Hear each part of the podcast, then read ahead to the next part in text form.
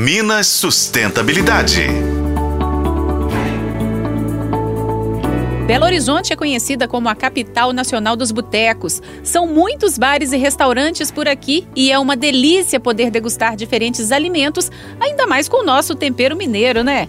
Mas você já parou para pensar no volume de lixo que esses estabelecimentos geram? São restos de comida, além de garrafas de bebidas, guardanapos e outros.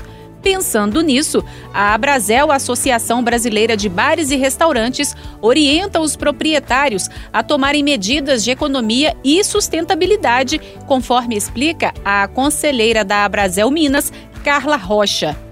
Como medida de sustentabilidade, os bares e restaurantes podem atuar em algumas frentes.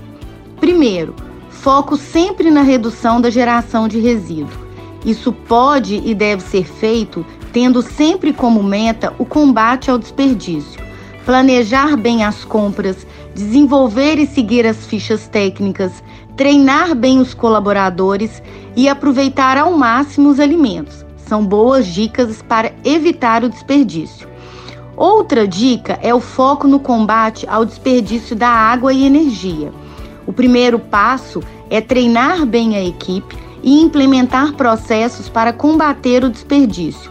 Investir no uso da iluminação natural, janelas amplas, claras, paredes com cores claras, utilizar lâmpadas de LED, usar equipamentos com selo de eficiência Procel A, realizar manutenções preventivas, usar a água da chuva para lavar as calçadas, utilizar torneiras e descargas que evitem o desperdício de água, otimizar também o uso de fornos elétrico ou a gás são boas dicas.